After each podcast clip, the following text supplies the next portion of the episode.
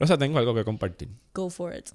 Yo escribí un homenaje a, a Ghost porque yo creo que es merecedor. Me encanta. Sobre todo después de lo maltratado que fue en la serie. Quisiera compartirlo ahora. En lugar de un minuto de odio, Yes. va a haber un poquito de odio. Pero también va a haber Va a ser bittersweet. un poquito de amor. Porque yo creo que hay que despedir a Ghost dignamente, no como lo hicieron Yes. en la serie. Necesito un- una musiquita. Ponte una musiquita por ahí.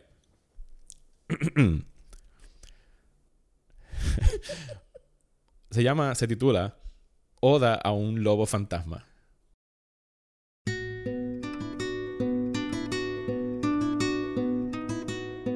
Ghost, chico mano, qué mal te trataron. Te abandonaron, ignoraron y al final te regalaron. Como se regala un viejo mueble de ratán, de esos que uno ya no quiere para nada, y los posteas en Facebook a ver si alguien lo quiere buscar.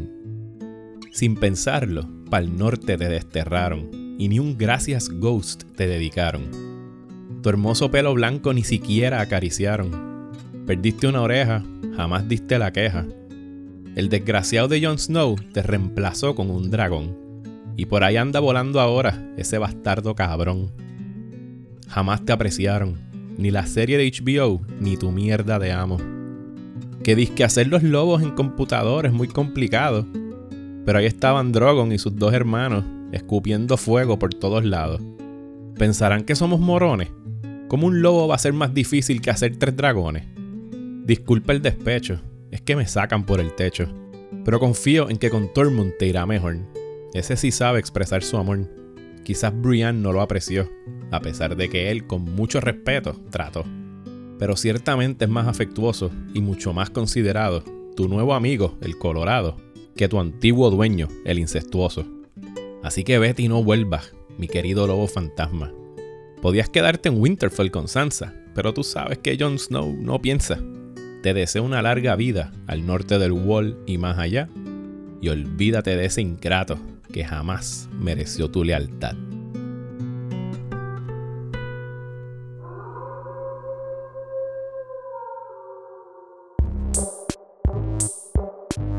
Instead, only try to realize the truth. What truth? There is no spoon. Read between the lines, bitch. There is no spoon. There, there is no spoon. Bitch. Fasten your seatbelts. Going to be a bumpy night, bumpy night.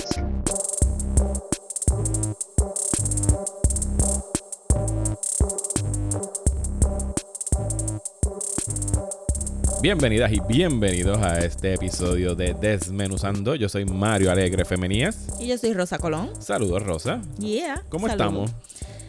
Pues estamos un poquito mejor que la semana pasada. Sí, yo diría que ha, ha habido un- una mejoría en el mood y en la atmósfera. Sí. No estamos todavía en un high. No, no, no, no. Y, y creo que no vamos a llegar a ese high. Yo creo que nunca vamos a llegar a ese high. Ese high no. nunca se va a recuperar. No.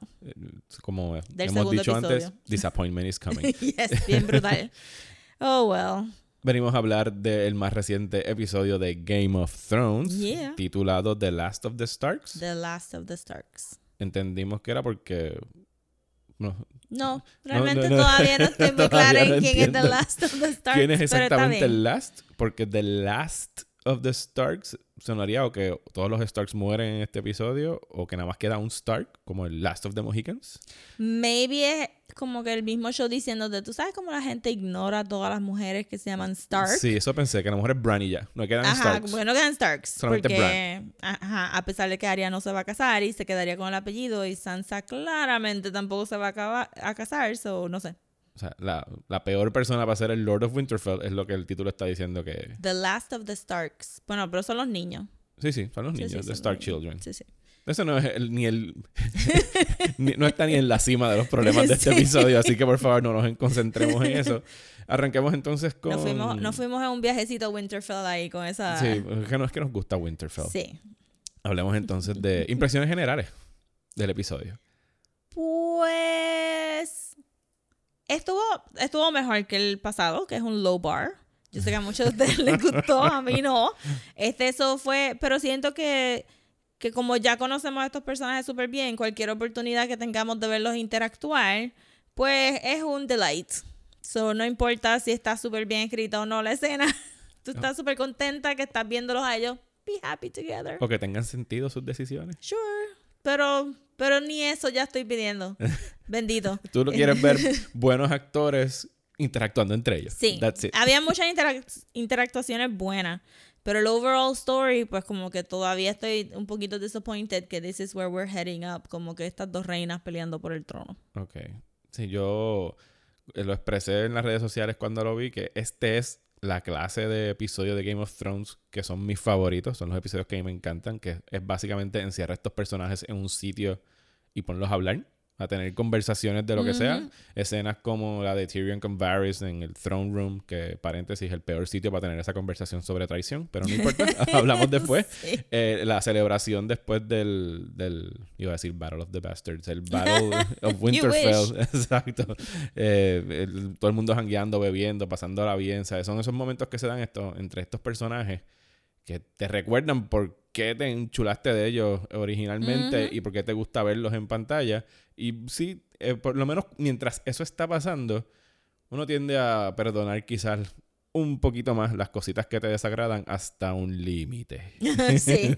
Sí, ese límite se terminó bien rápido. Sí, ese, ese límite llegó, yo diría que el episodio duró como 70 minutos, 70 y algo minutos. Yo diría que como a los 15 minutos los límites empezaron a romperse poquito a poco. A mí fue más un roller coaster, como que, ah, ok, oh no, ah, no. fue un sub y baja. ah, ajá. Estoy de acuerdo, sí, fue un sub y baja, tienes razón. Sí, porque, porque hay cositas chulas ah, luego. Pero no muy luego, no, porque la última media hora del episodio fue como que, what? Y, te- y te había comentado esto, y no sé si son impresiones mías, de pues ya dien- dentro de mi burbuja de redes sociales, Facebook y Twitter, Yeah. de la gente que yo sigo. Pero sí me he dado cuenta, por lo menos en los replies y las contestaciones que he recibido, la semana pasada versus esta, la semana pasada cuando tiré argumentos en contra del episodio de The Long Night, pues sí recibí mucho pushback de la gente diciéndome que estás mal, esto está genial, ese fue el mejor episodio ever, etcétera, etcétera. Y como que está bien, todo el mundo, no lo cojan, no lo cojan personal, gente. Eh, eh, son opiniones, that's it. Pero esta semana, así como cuando tiré mis quejas sobre lo que había pasado en el episodio, hubo más gente de acuerdo, como que sí, no me trabajó esto, no sé por qué están haciendo esto ahora en la serie, se les está acabando el tiempo. Puede ser que los que se estaban quejando ya me dieron un follow, o puede ser que, que de verdad, pues sí, yo pienso que la gente está cayendo más en, en ritmo con que Lo que pasa es que nosotros no somos military tactical experts, no. pero sabemos cómo las batallas se ven en las películas. Sí, por lo menos somos military movie experts. Ajá, military movie experts. Este, y verlos a ellos como que repitiendo los mismos mistakes de, pre- de previous seasons y no trayendo nada nuevo a la mesa y tratando de vendernos este sentido de, de, por ahí viene un big reveal o por ahí viene o por ahí viene un big battle cuando com- como que con par de harpoons y dos o tres barcos esto se termina rápido no sé es como que el show no está vendiendo los stakes muy bien Sí, no está, lo que está en juego se está desmoronando de bien momento es como rápido. que ese trono se ve bien chiquito Sí, y, y se veía chiquito ya antes. ajá ya de por sí y es como que ahora es como que well what's the point of all this exactamente porque Ajá, ajá estoy de acuerdo. Pues vamos entonces a entrar al recap del episodio como tal. Comenzamos, entiendo yo que a la, a la mañana siguiente o por lo menos dos días bueno dale como que un dos o break a tres hacer días. estos funeral pyres Sí, porque un había que, de había que recoger árboles. muchos muertos, Sí. es verdad, y construirlos. Ok, dos o tres de- días después sí de la batalla en Winterfell, tenemos a todos los cuerpecitos bien organizados, bien bonitamente Sí, alguien los limpió. Trajeron a aquellas, aquellas sisters. No, pero que incluso hasta, hasta los, los, los pyres, las fogatas. Ah, sí, estaban como que esa gente. Bueno, tú sabes, if you're gonna do a job, do it well. Los están acomodando ahí y todo el mundo, ¿sabes? Los, los cuatro personajes que perdimos sí, lo más secundarios slash terciarios de la- Ajá. que no hubo ninguna muerte mayor la, la semana pasada pues todo el mundo tuvo como su, despedida Daenerys con Jorah eh, Sansa con Theon. Sansa con Theon me, me, me conmovió Sophie Turner de verdad que se tiene una buena actuación ahí cuando le pone el pin de Winterfell Sí. Ajá, no, es que ella le está metiendo. Ella sabe. yo, yo estoy Team Sansa 100% Sansa, este season. Sansa, O sea, yo tengo que admitir que yo he, estado, he cambiado, de- dado la vuelta a 180 grados con Sansa de una temporada o dos para acá. Que si puedo hacer un paréntesis sobre Sansa. Dale. Eh, se supone. Se supone que a ti no te gustara Sansa desde el principio porque Sansa es un little girl que le metieron todas estas ideas de romance. Sansa es Don Quijote, if you will. Habiendo leído demasiado novelas de romance en vez de caballería y ella pensando que esto era... eh, Y era Dulcinea. Ajá, exacto. Y ella ahí pensando que todo esto iba a ser romántico y todo maravilloso y le tocó, ¿verdad? Eh, le tocó todo lo mal. Este, obviamente no todo, todo lo mal en el libro porque el viaje de Sansa en la serie ha sido bien diferente al viaje de, de Sansa en el libro, pero se supone que tú estuvieras un poco frustrado con Sansa al principio y ahora verla como un capable leader porque creció y es una persona adulta y mayor que puede tomar decisiones. No sé por qué la gente todavía odia tanto a Sansa. Yo, pero todavía la gente odia mucho a Sansa. Sí, yo he tenido discusiones de personas que me han dicho. "Es ¿Y cuáles han sido sus tan- argumentos? me dicen que Sansa está como que es tan meh, como que tan eh. y de verdad y era lo que creo que yo te había mencionado una vez, sendo paréntesis aquí tres segundos del recap, pero es que la gente está acostumbrada a ver personajes femeninos que sean strong, entre comillas, estoy haciendo air quotes, strong female characters que que sean physically strong. So, a la gente le encanta Arya porque ella puede tirar flechas, porque es un tomboy, porque puede correr por ahí, pero no le ven valor al viaje de Sansa porque es muy girly y se nos ha enseñado que todo lo girly es Débil. menos Ajá. valor, es débil. Pero Sansa está ahí como que... Y alguna gente, ¿verdad? No le ve mucho valor en tu decir, mientras todo el mundo se está muriendo de hambre, Sansa tiene a, a su gente como que acobijada y las tiene fed y ella no cerró las puertas y dejó a nadie afuera, ella dejó que todo el mundo entrara y ella estaba pendiente de estas cosas que Daenerys y Jon simplemente no estaban pendientes y no les importaba. So she's good. No sé por qué. él- y ha tenido un journey, un clear journey de nena chiquita que le gustaban los lemon cakes a este Lady of Winterfell. Y la gente como que no aprecia eso mucho. Y el show no les ha dado un break tampoco de apre- apreciarlo. Porque esto todo es culpa del show. Esto no es culpa de la gente, esto es culpa del show. Cierre de paréntesis de Sansa. Estoy de acuerdo con eso. Sansa se despide de Theon. eh, John le toca eh, Liana. Lyanna. Liana. Y Yeah, falta bad, alguien. Ah, y Sam prende la fogata de Dolores Set. Los Sí. únicos dos que quedaban del Night's Watch. Y es una buena escena. Me gustó mucho la escena. Me gustó el speech de Jon Snow. O sea, Jon Snow no es me fácil. gustó el tono de voz con que lo dijo. Es Era que- un... Parecía que estaba tratando de canalizar a Sean Bean. O a Winston Churchill. Hacía frío, Rosa.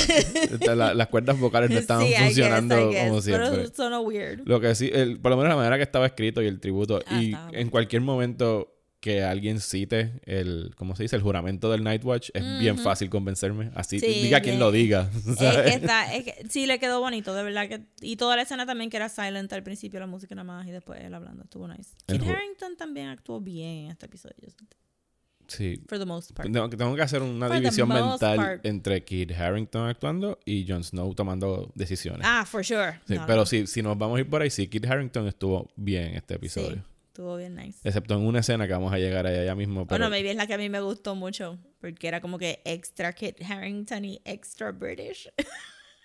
no, creo que no va a ser esa. pero llegaremos a ella. Acto seguido, pues estamos esa misma noche, entendemos, tan un momento de relajación y celebrarse El de feast. que no se murieron. el día de celebración de no nos murimos anoche o hacer Yes. lo que el tiempo que haya pasado peleando contra los zombies.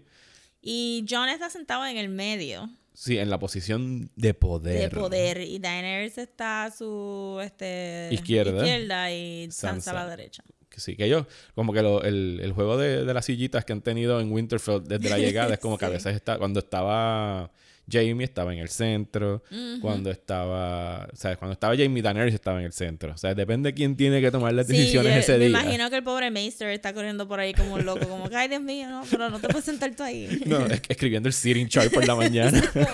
¿A quién le toca hoy el centro?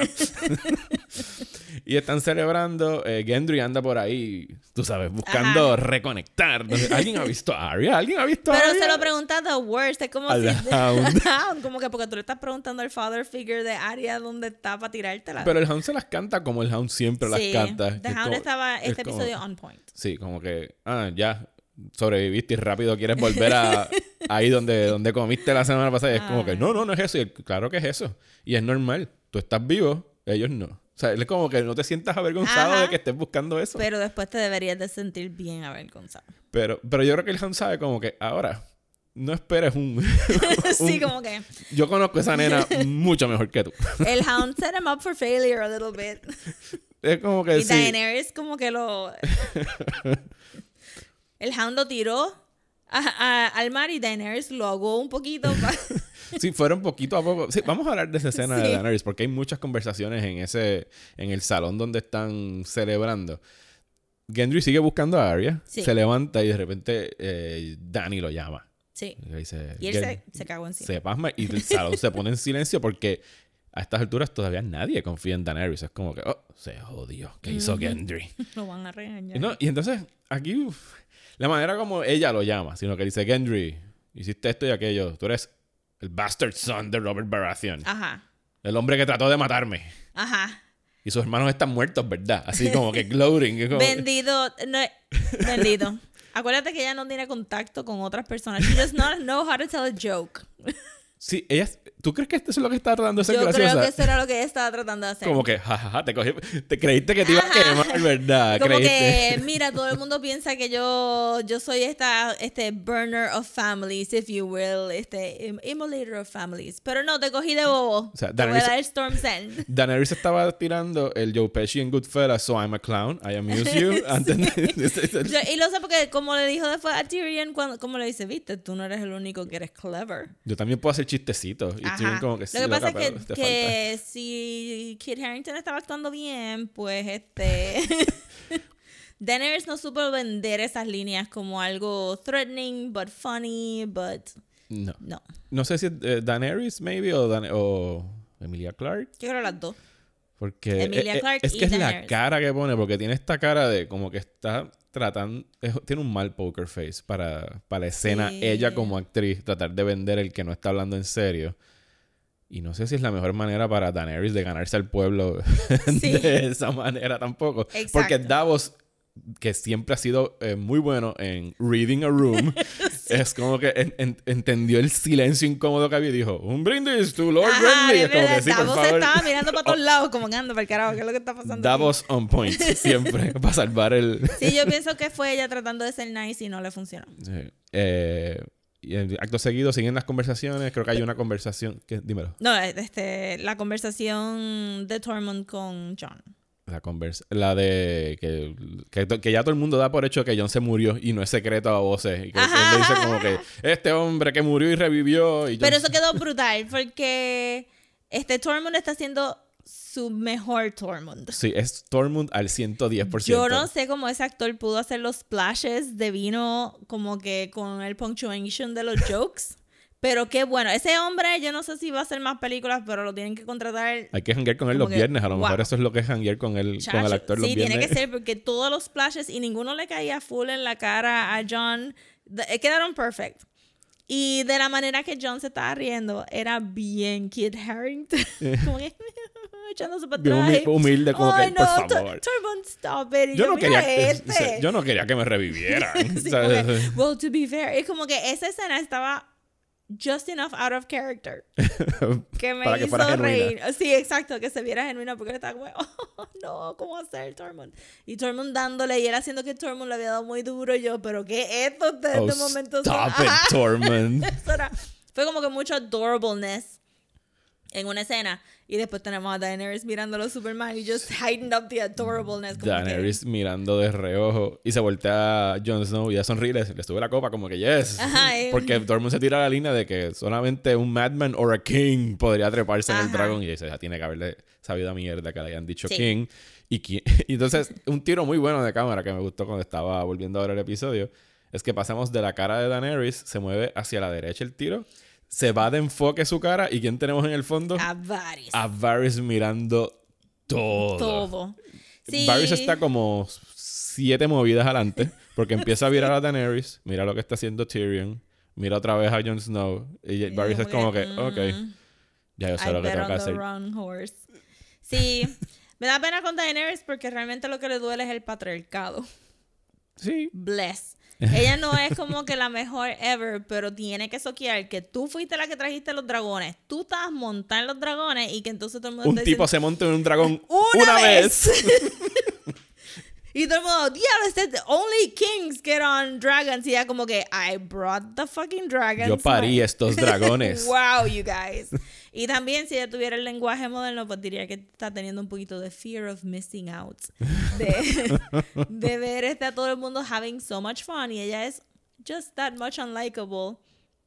Que ella no se puede parar y ir a donde como que, hey, you guys, ¿se recuerdan cuando traté de amenazar a Gendry as a joke and then I gave him Storm's End? Wasn't that funny? Esto era básicamente el comedor de high school, donde todo el mundo tenía que estar Sí. aparentando Bien brutal. lo que hicieron el viernes antes en el party. Pero pude empatizar con Daenerys un chinchín porque obviamente ella no... A ella le enseñaron cómo son los customs de Westeros, pero ella no es una persona sociable. Y mucho menos los, los costumbres. Y esto es un party bien northerner. Ajá, ¿sabes? bien Del norte, es bien vikingo. Bien, Ajá. todo el mundo hay que beber hasta, emborracharse. Que es lo Exacto. que le dice todo el mundo en la línea de como que vomiting is not fun. Y como que yes it is. Exacto. Pero entonces uno piensa como que mm, en otra historia Daenerys probablemente estaría sufriendo un poquito más de social anxiety de lo que te lo ponen aquí. De simplemente ella estuvo jangueando con su hermano through her developing years. Y es como que un miracle que esa mujer pueda hablar porque sabemos que Viserys no era como que the best. Eh, en lo absoluto. Eso me dio un poquito de pena. No, no la vi como que. Oh, my emotions are in such turmoil. Sí, en ese momento no era un momento de Daenerys como que yo quiero el trono y este me lo quiere quitar, sino era de como que me están minimizando las cosas que sí he hecho bien. Exacto. Y la estás minimizando y la dejaste atrás. Le está dando la espalda. Digo, todo el mundo se tira el brindis to the Dragon Queen. Sí, pero tú, tú Todo el mundo estaba borracho. o sea, Sí, no- pero la- ella tampoco debería de estar buscando como que el approval de Tormund. Pero, este, sí, se vio como que Daenerys siendo lonely, Daenerys maybe llegando a la realización de I might get the throne, but these will never be my people. Ujú. Hay una conversación que se da después entre Davos y Tyrion, que es como que para resumir lo que pasó con Melisandre. Él vio. Ah, sí, Porque que- creo que el único testigo de lo que le pasó a Melisandre al final del episodio pasado fue Davos, que fue el que la tuvo persiguió que hasta afuera. ese cuerpo, no lo tienen que, no lo pudieron haber Que no sé, no sé el punto de la conversación, porque para qué tú estás hablando de Melisandre ahora como si fuera a volver. No sé si le querían dar algún tipo de cierre, porque tampoco explicaron. Davos no entiende qué pasó, porque qué carajo va a entender Nadie Davos. entiende lo que Nadie entiende Davos. Y al mismo tiempo, hablando de que nadie entiende, es- llega Mr. Nadie Entiende, que es Bran Stark, a tener una conversación con, con Tyrion sobre la silla de ruedas y sobre la historia, que tú ahora vas a ser el Lord of Winterfell.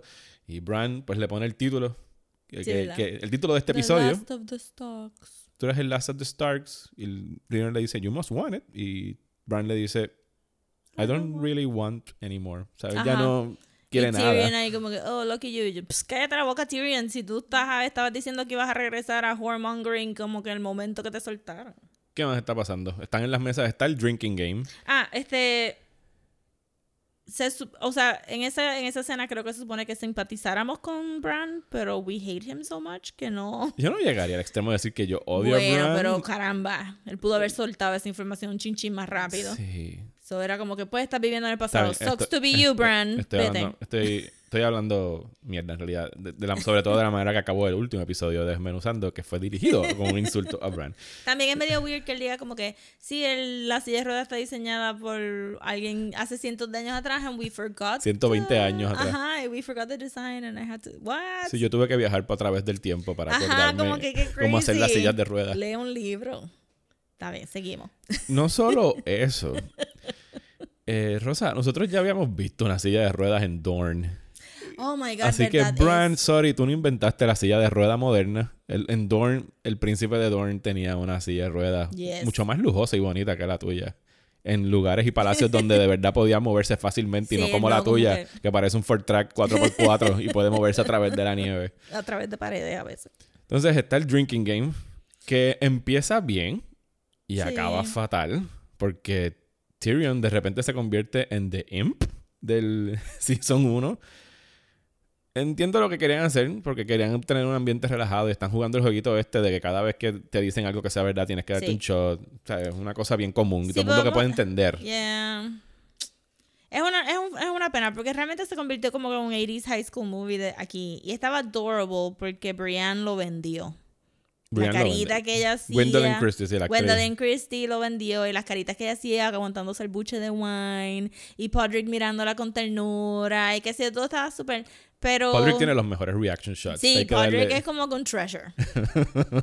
Nadie toca a Podrick. Sí, sí, eh, esas son de las muertes que sí me van a endiablar. Sí, como que. ugh. Y viene por ahí, de seguro. No, yo creo que ya, ¿para qué? Yo Lo- creo sí, lo- que ya si iba a morir, queda- iba a morir en el año, la semana pasada. Ajá, yo creo que se queda con Brienne. Este, o sea, como. Sí, como el un Squire. Este, so, se convirtió en un Aries. Entonces, es un shame porque lo hicieron for fun, pero ese juego se supone que, que hubiera dado como que insights a ellos, pero lo mantuvieron bien superficial. Y entonces Tyrion viene con la de Tyrion bringing it down. Wow, mi You're pana. a virgin. Y es como que, loco, ¿qué te pasa? No- Ajá, no tienes y que como personal. que, "Ah", y Jamie lo, re- lo- No, no, no, eso es un statement of the present. Se supone que todo es un statement of the past. O unas reglas ahí. Sí, una regla que no entendí. Ajá, y Tyrion de momento como que super intensely mirándola ahí como que... Loco, ¿qué te pasa? Como que, dime que eres virgen. Es como que... Que ella no contesta y se va, ¿verdad? Eh, ella se levanta como que bien dignified, pero ahí viene Tormund y pues como que también... Sí. Mundo velando a la guira. y ahí pues entonces ella se va dignified y entonces Jamie se le va a mundo con su labia de, tú estás viva, yo estoy vivo. Vivamos Ajá. juntos. Está loco porque es que no son dos episodios de dos personajes femeninos fuertes perdiendo virgi- virginidad. Uno, una, por- las dos, obviamente las dos tomaron el choice, aunque te podríamos argumentar de cuán inebriated estaban both parties. yo no Este, pienso que Jamie y Brian Gwendolyn. estaba borracha. Eh, Jamie sí. Este, sí, pero Yo eso que- makes it a little bit sadder porque yo no quiero que Jamie esté tampoco tan borracho que tenga que decirle, "Pero tengo que bajarme un par de vino para meterle a alguien que no es mi hermano. Pues ese fue mi problema principal con, con la escena. El hecho de que. Y ya podemos. Vamos a brincar a ella, aunque no sé si queda algo de hablar de, de- de lo que ocurre en, en la celebración. Pero que yo llevo mucho tiempo. desde, desde los libros. Esperando que haya algún tipo de junte romántico entre Jamie y Brienne. Porque ellos. Tanto en la serie como en los libros. Son la pareja romántica. Son el clásico princesa y príncipe, solo que aquí son dos knights dentro de este, de, este, de este mundo. Y llevaba mucho tiempo que se diera ese junte y pienso que estuvo mal escrito, mal filmado y por consecuente mal actuado porque los actores no tenían el material correcto para vender esa escena. Entonces convertiste este, este encuentro sexual entre dos personajes que sí tenían, o sea, se daba a entender que habían sentimientos entre ellos y lo convertiste en un drunken night of sex. Principalmente de parte de él, porque él llega con toda la intención de hacer eso. Ajá. Y, y- y la parte no de Brienne se siente como que, pues, fine, tengo que hacerlo en algún momento, might as well do it now. Y ese es el problema, porque Brienne no es. Y ese es el problema de estar lumping in a todos los personajes femeninos Brienne como no strong female characters, porque Brienne no es Valkyrie. Brienne no es Valkyrie de Thor Ragnarok, que ella se puede tirar a una nena o un nene y al otro día está borracha y sigue caminando. Esto no era un one night stand, esto era un big deal Para para. Brienne. Y nosotros sabemos que no puede ser un big deal porque Jamie nunca va a ser de Brienne. Esto es un, esto es un, este, ¿verdad? Un doomed love story. Eh, incestuously doomed love story. Pero al, si, si Brienne fuera de la clase de persona como Yara, ah, sí, yo me voy a tirar a Jamie, yo sé que no hay strings attached, y estábamos drunk, and we had a lot of fun, y el sexo estuvo super awesome, pues cool. Pero esto es como que un big deal, y el show no te va a dejar que sea un big deal, so se siente super heartbreaking y no tenía que pasar in the first place porque virginity is not something that you should put a value to ni nada y es como que eso no entendí exactamente porque teníamos que tener dos este virginity losses en dos episodios Uno- corridos. Bueno, no fueron corridos, pero entre sí bueno pero tú sabes como que uno antes de la batalla y otro entonces yo no es que ella se tenía que again vir- virginity is, is a construct de la sociedad pero se supone que hay unos arquetipos de knights que son vírgenes como Percival en King Arthur y que, que siempre se quedó buscando el Grail y que tienen como que un, un level of purity, entre comillas, que obviamente no tiene nada que ver con la vida real, que yo pensaba que a Brienne se le estaba poniendo en, en el personaje, como que ella es el pure knight, ella es extremadamente honorable, ella no ha hecho nada, nada que tú puedas decir que tacha. Ni Ned Stark ni los Starks con su honor Ajá, llegan al nivel de. Brienne. Y pues entonces como que bring her down a humanity level, pero no darle como que un romance o no darle una actitud suficiente como que I enjoy sex and I, and- entonces ponerla a llorar al final del episodio como que no me, no me encantó. Sí, eh, yo, nosotros- yo te compartí un tweet, no me acuerdo de quién ahora, que decía como que. Y, y era bien crudo, no lo voy a citar aquí, pero básicamente. Daenerys, eh, Daenerys, Brienne probó el sexo una noche y al otro día ya está llorando porque el macho se le va a hazme el favor, ¿no? O sea, y se pone bien. Brienne. Eso estaba en contra del personaje del Brienne. Eso se- se- el tweet decía como que qué hombre escribió esto. Porque claramente es la decisión escrita de un hombre. Y en el show de televisión hemos visto una y otra vez que los showrunners han cogido muchos choices que son en contra de los personajes que George R. R. Martin ha hecho, ha pasado tanto trabajo de construir como seres humanos, no tan solo como mujeres, sino como seres humanos. Y George R. R. Martin ha dicho famosamente que he writes women as humans. Y algunas tienen Y las flaws. escribe bien. Ajá, y las escribe bien porque el show está yendo out of their way para convertirlas en, en estereotipos y en clichés. Brienne llorando por Jamie, por el amor de Dios. Si ella es la primera que sabe que él no se iba a quedar. Ajá. Estamos empezando. Estamos calentando. Sí, estamos y hablando de calentando. podemos brincar a la próxima escena que se nos quedó de la celebración en el Sí, eso es lo que te a que es la reunión entre el Hound y Sansa, Sansa. que no se veían, no sé, me acuerdo desde cuántos seasons, no se habían cruzado en Winterfell todavía, me imagino que lo estaban, ¿se habían cruzado? No, no se habían cruzado. Yo estaba preguntándome eso también el season. No se habían cruzado, eh, el- el Hound ha estado a cargo de las dos hermanas Stark en algún momento durante la serie, a, a Sansa siempre le decía Little Bird, y tienen esta conversación donde el Hound básicamente le dice como que sabes que si tú hubieses ido conmigo en Winterfell no hubieses pasado por todas esas cosas horribles que te sucedieron. A lo que Sansa le contesta. So much problems. Sí, pero si no me hubieran pasado todas esas cosas, no estaría aquí ahora ni sería quien soy. Así que debo dar gracias que me violaron y me maltrataron y me dieron Sí. pela. Otra vez, ¿qué hombre escribió Vamos a esto? desmenuzar esta escena. Por favor, ha- hagámoslo. Este, eh, hay muchos problemas. Maybe un poquito de aclaración de que el, el Hound y Sansa en la serie y en, en los libros era bastante similar. Pero no era un sexual attraction. No, jamás lo fue. Jamás lo fue. De hecho, hay una escena en el libro que no sé si se da en la serie, que él entra borracho a, a su cuarto en King's Landing de noche y Sansa piensa, aquí llegó, me vienen a violar. Y él, lo que, él no tiene ningún tipo de atracción sexual. a s- él no ha demostrado atracción sexual en ningún momento en no, la en serie. ningún momento. so- él es un asexual character. no le Eh, interesa ese Y lo que llega ahí ese día borracho es a expresarle lo mismo que siempre expresa sobre su desdén sobre la corte y los reyes y las reinas y se marcha. Y siempre hay una amenaza de violencia porque él es, una, él es una persona violenta. Y rough. No estamos diciendo que no hubiese sido capaz de meterle una bofetada a Sansa o Arya o cualquier mujer, pero Ajá. que no llegaba con una intención de violarla. Sí, para él, Sansa, Sansa era el outsider con quien él podía hablar, porque él sabía que Sansa no iba a decir para el frente lo que le estaba diciendo. Porque él estaba más o menos en la, en la misma posición que ella. Exacto. Los dos estaban en lo más bajo.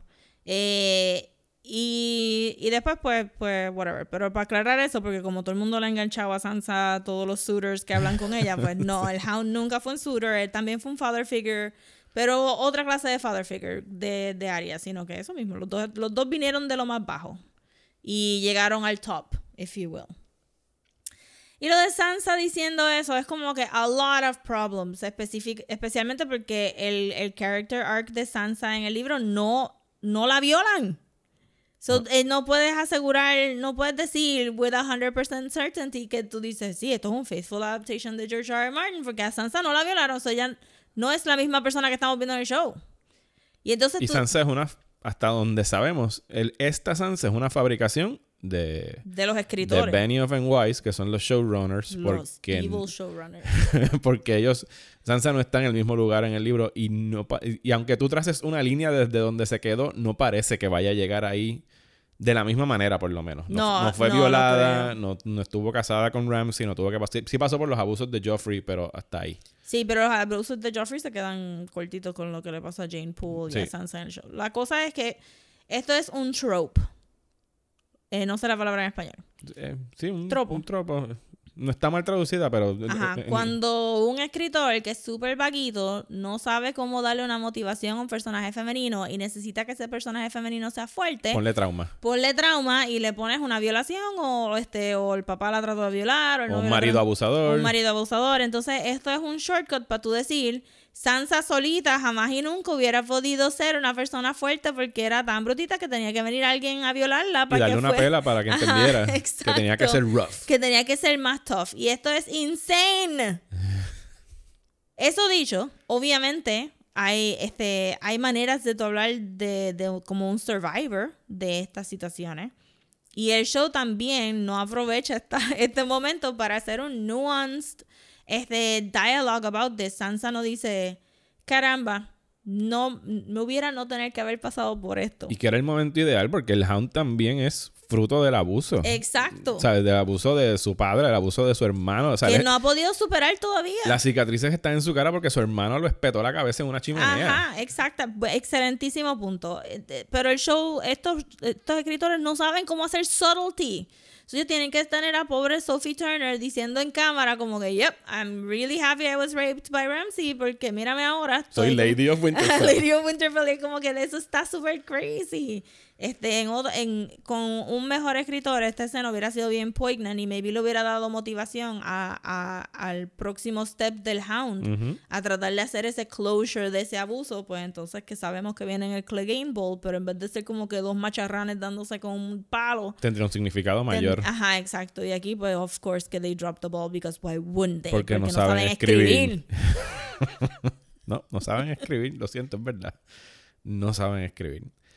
Y pasamos de una hermana Stark a la otra, Sí. hablando de otro personaje que no sabe leer el cuarto. Como ni- ya no mate a alguien con una de esas flechas, a mí me va a dar algo. Sí, eh, Rosa trajo algo a colación en una conversación privada los otros días. Di, di lo, que, di- lo que estás diciendo, Que este Arya va a matar a Cersei con una flecha. con, con el arco y flecha. Sí, con el- porque porque lleva rato practicando. Re- lleva rato. Si no mata a alguien con ese arco y flecha, she's just being very annoying. Sí, pues ese es el, el- Teníamos el check of dagger y ahora tenemos el check Ajá, of el check bow of and arrow. bow and arrow. Y el otro check of crossbow. Yo pienso que esa flecha va a ir dirigida a Daenerys, no a Cersei.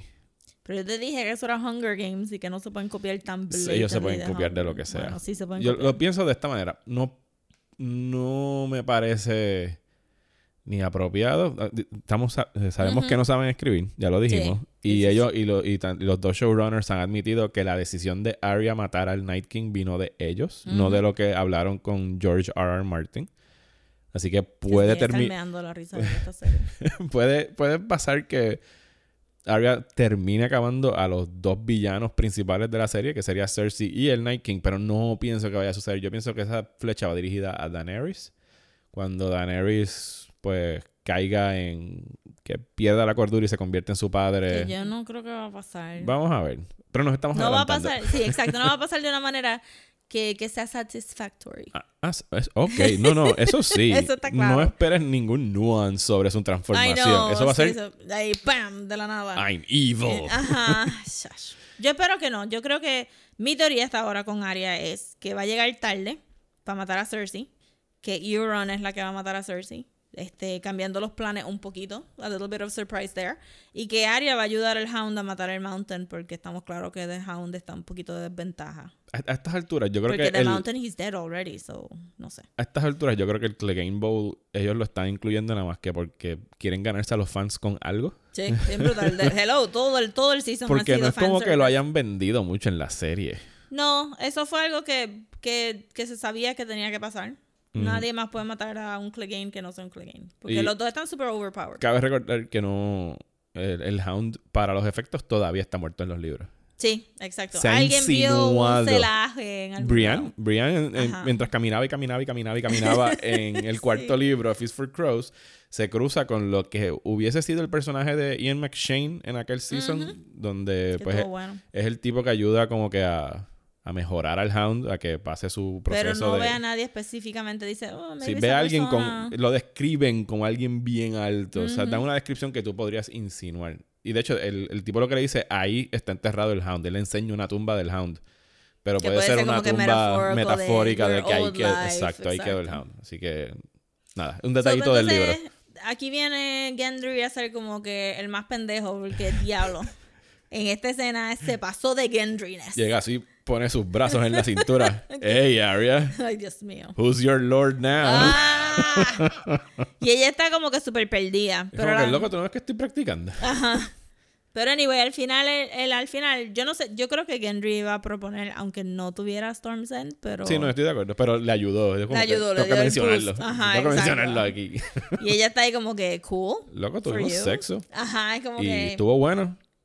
Was it? Porque estaba staring into the void. Mis amigas estuvieron diciendo mucho como que cuando mis amigas se emocionaron un montón cuando Jamie y, y Brienne tuvieron sexo y estaban gritando todo el tiempo, no la dejes mirando into the void como dejaron a Arya. Porque Arya estaba not, not happy after that scene. Pero obviamente Gendry... el- es que el speech de como que yo siempre te amé y siempre... ¿En Eso qué es tan momento? bullshit. ¿En qué La momento siem- conociste cuando tenía 8 años. That's insane. Y tú tenías como 21. Oh my god, you were so much older. Ajá. no solo eso, sino que no se vieron por años, según la serie. Se reencontraron en algún momento brevemente en una cueva. Ellos estaban en aquella cueva, En la, la de de la de Beric, Ajá, ¿verdad? los de. Y no se volvieron a ver. Yo te amé toda la vida. Are you fucking kidding me? I know. Es como que ahí te digo yo, como que mira, vete a hablar con Sansa para que te ponga straight sobre las novelas de romance que tú has estado leyendo on the sly, Henry. Porque Mientras así estabas martillando. Ajá, exacto. Así no es como funciona. Obviamente Arya le dice que no. Porque, She's smart. loco, tú de verdad no la conoces porque ella nunca iba a ser un lady de ningún castillo. Exacto. O sea, yo creo que eso es más que obvio a estas alturas en el personaje de ella. Vamos a brincar entonces a la última vez que vemos a Sansa y the Hound, porque estábamos hablando de Dale. los dos a- ahora. Ujú. So, ellos están en un caballo. Lo- lo- ¿verdad? No los dos juntos como antes. Por sino separado. cada uno tiene su propio caballo. Y se encuentran en el Y crossroad. se encuentran, pero obviamente ya lo estaba buscando. ¿Tú y- crees que lo estaba buscando? Yo sé que fue casualidad. No, yo creo que, que ella sabía que él se había ido, entonces ella también iba, pues entonces Ok. they made up. Y entonces los dos van para King's Él es el Landing. que hace como que no puede ser. Otra vez Ajá, güey, ah, estaba comiendo jerky y después botó el jerky. Yo, ¿por qué botaste el jerky? Pues encojonó. Ugh, no quiero comer jerky más nada porque llegó Aria. Y entonces eso me pareció bien gracioso. Y este, entonces los dos van para King's Landing. Ninguno de los dos piensa regresar de King's Landing. No, porque los dos dicen, mira, eso no es para mí. Eso que está ahí atrás no es lo mío. Lo mío es Wander the Earth, básicamente. Pero yo pienso que el Hound dijo que se iba a morir. Sí, él ya está Pero sugerido. No. Ajá. Yo no, no pienso que Arya vaya a morir en la ¿Verdad? serie. Pero Pero no el Hound posiblemente muera matando a su hermano. Aunque yo no creo que él vaya a King's Landing con la intención específica de matar a su hermano. ¿Tú Él piensas dijo que unfinished eso? business, unfinished business. Ah, verdad, él dice unfinished business cuando está en- sí, hablando sí, con el ella. Game Ball por lo menos tienen que establecerlo a little bit. So, unfinished business, él va a acabar con el hermano que le hizo lo de la cara. Pero entonces Arya dice, she's not coming back either. Pero yo pienso que tampoco se va a quedar en Westeros. No, su- Ella se va para Bravos, ¿verdad? posiblemente dice, mira, mano, ya la gente es súper cool. Digo, no, no, no quise súper cool, pero... Maybe dice, voy a terminar el bachillerato que empecé, que nunca terminé.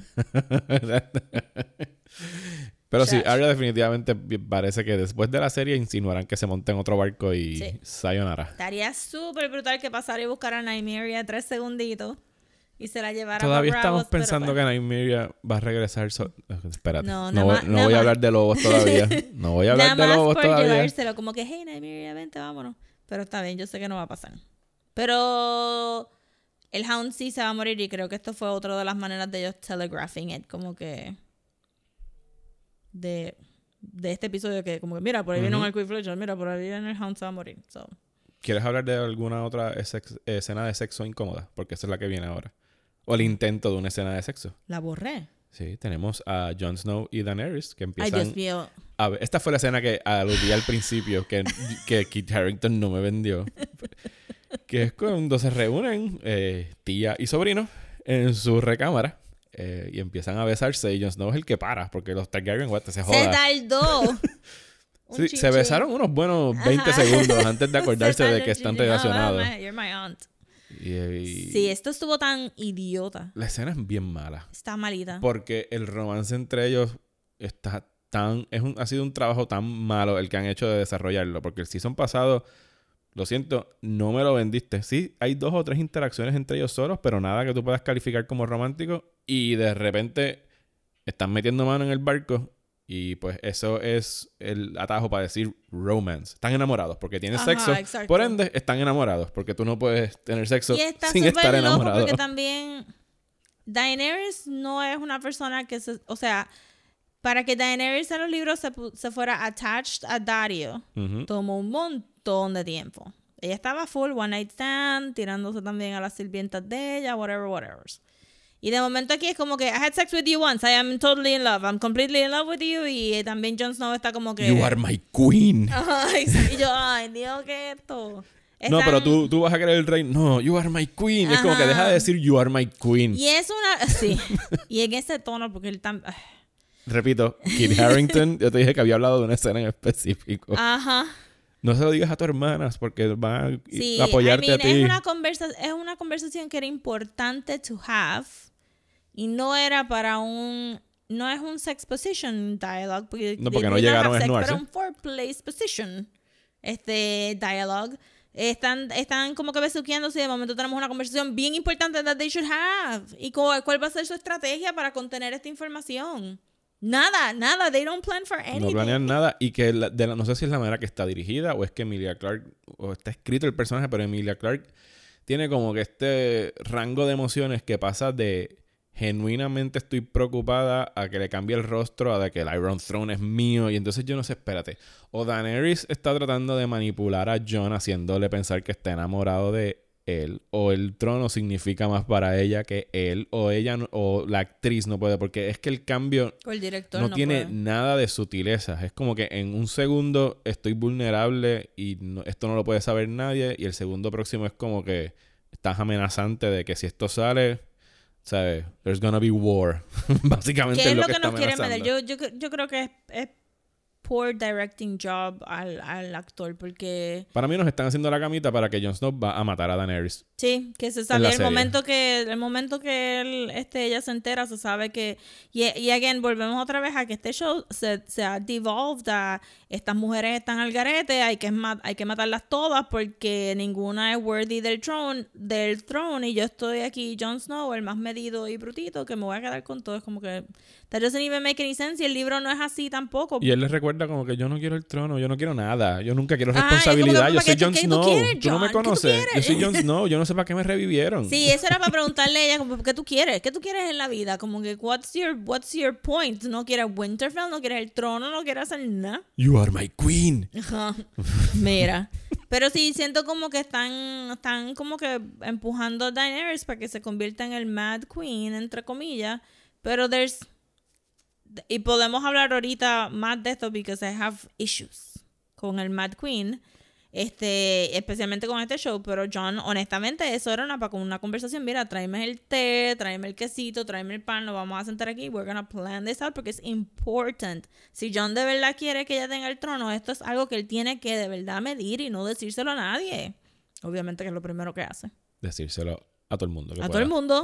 a todo el mundo, no a sus hermanas. A su- sí, pero a todo el mundo, tú sabes. Vamos a saltar esa escena. Reunión de reuni con clave de los Starks Sí. en el Werewood. Porque la silla de Bran no puede ir para ningún otro lado. No, e- esa Eh, teleportea exacto, del cuarto al, Werewood al- a la y a la entrada de, plaza, Winterfell, A la entrada de donde estaba esperando. Jon Snow decide decirle fuera de cámara Ah, pero. es- porque los directores decidieron como que esto no es un momento que hace falta grabar. Ajá, eso No no, queremos, es importante. no nos importa ver las reacciones de Arya y Sansa a esta gran revelación, así que vamos a hacerlo fuera de cámara. Se joda. Y que y, y Bran siempre ahí, Bran, el mejor hermano, el mejor wingman. John lo mira como que, loco, ayúdame. It's your choice. It's your choice. I'm not even gonna get into this. Yo no sé, mí- yo no sé por qué me llamaron aquí, ya yo sé todo esto. A mí esta escena me sacó un poquito porque si se supone que, que estamos pensando que Daenerys va para un... O sea, a mí me encanta como la gente brincó right away a que Daenerys se supone que sea loca cuando la misma sangre literalmente de Targaryen está corriendo por las venas de Jon. Pero él no se puede volver Él no se vuelve loco, porque jamás. Las mujeres ¿Cómo son las histéricas Las y las mujeres son las emocionales. histéricas. Esto ya está súper crazy. Pero siento que si yo fuera a tomar los cues que me están dando para yo pensar que Daenerys se va a volver loca, yo tengo que, yo tengo que ver los cues de John y decir que John también se está volviendo mad, pero no es un mad with power, es weak with coward, cowardice ya no es un chiste que él no quiere responsabilidad, ya esto es un problema grande de todo el mundo, porque por culpa de él está pasando media, media cosa, porque él no quiere tomar decisiones de guerra, él no quiere tomar las decisiones de Winterfell, no quiere tomar las decisiones del trono. Él quiere ser la pareja de la reina Isabel de Inglaterra, que es un, un- un monigote que está parado al lado de ella. Aparentemente, pero esa vena de cowardice tiene que ser Targaryen si Daenerys tiene una vena de, de madness. Y entonces él ahí, Pero es madness que hasta ahora no se ha es- manifestado. pero, y sería justificada, pero es madness de, de ira, de venganza, no madness que de de Adolfo. Hitler genocidio. Ajá, exacto. Porque aquí también quiero hablar de eso porque hay, hay, no han habido choices para nadie. Y que, de- y que en todo caso, si fuera a suceder, debería ser algo gradual, que tú pudieses ir viendo la transformación en ella. Pero, pero quedan no. dos episodios y esto va a ser un switch de on and off. Ajá, y tú sabes que nada más tuvieron ocho años para establecer esto poco a poco, eso no es como que, tú sabes, bien poquito tiempo.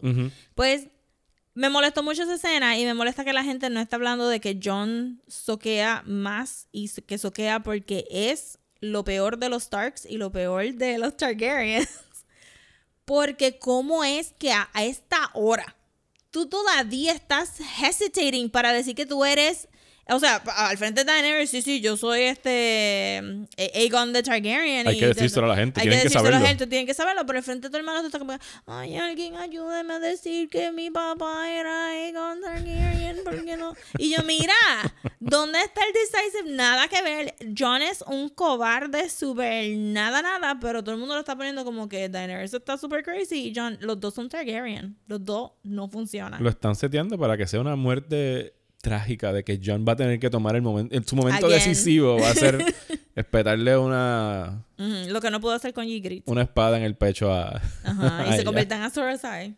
Mira, no. Pero siento como que, que hay muchos character flaws en John que la gente no está viendo porque están tan pendientes a los character flaws de Daenerys.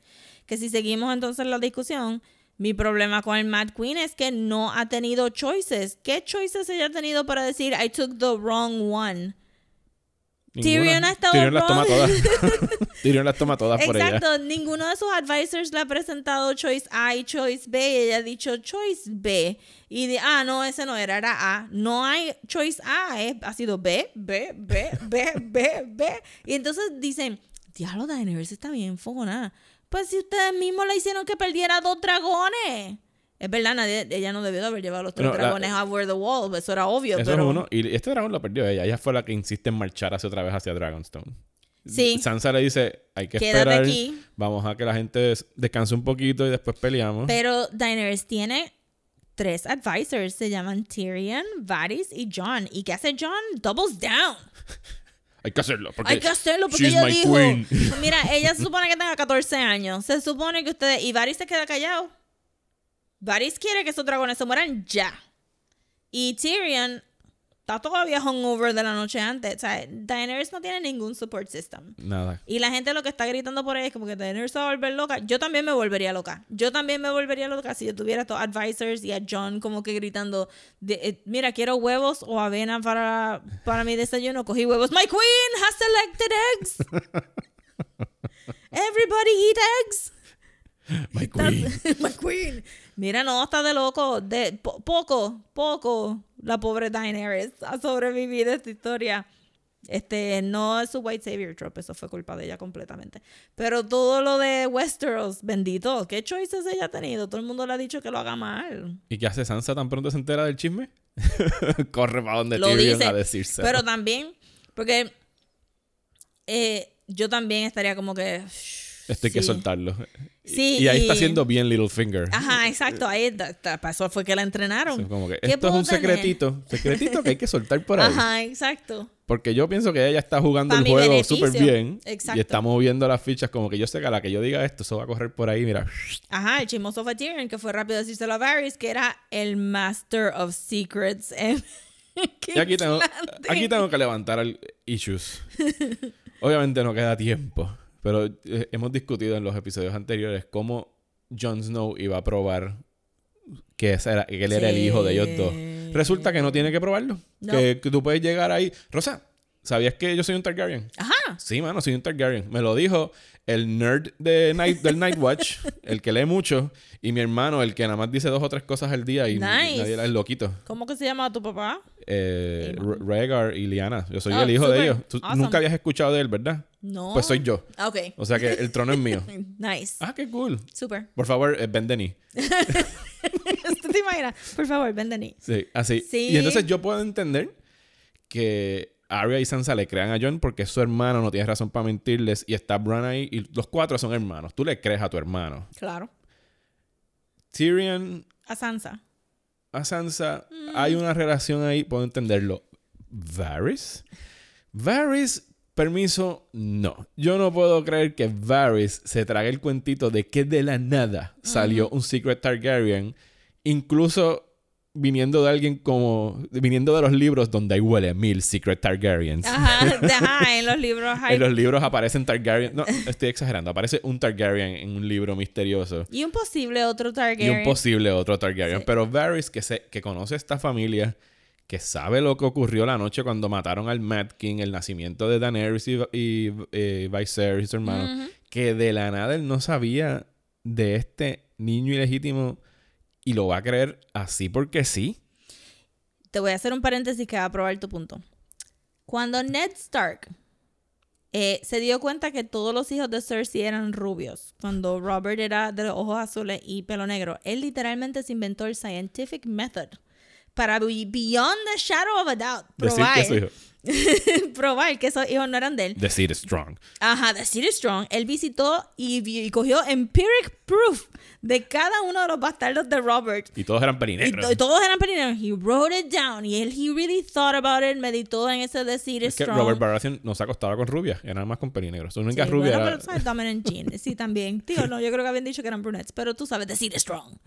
y este, y él buscó toda esa evidencia y tenía un libro con, con las genealogías de cada familia. Todo eso para ir a decirle a Cersei, mira, tus nenes no son tuyos. Que Cersei ya sabía. Because she's their mother.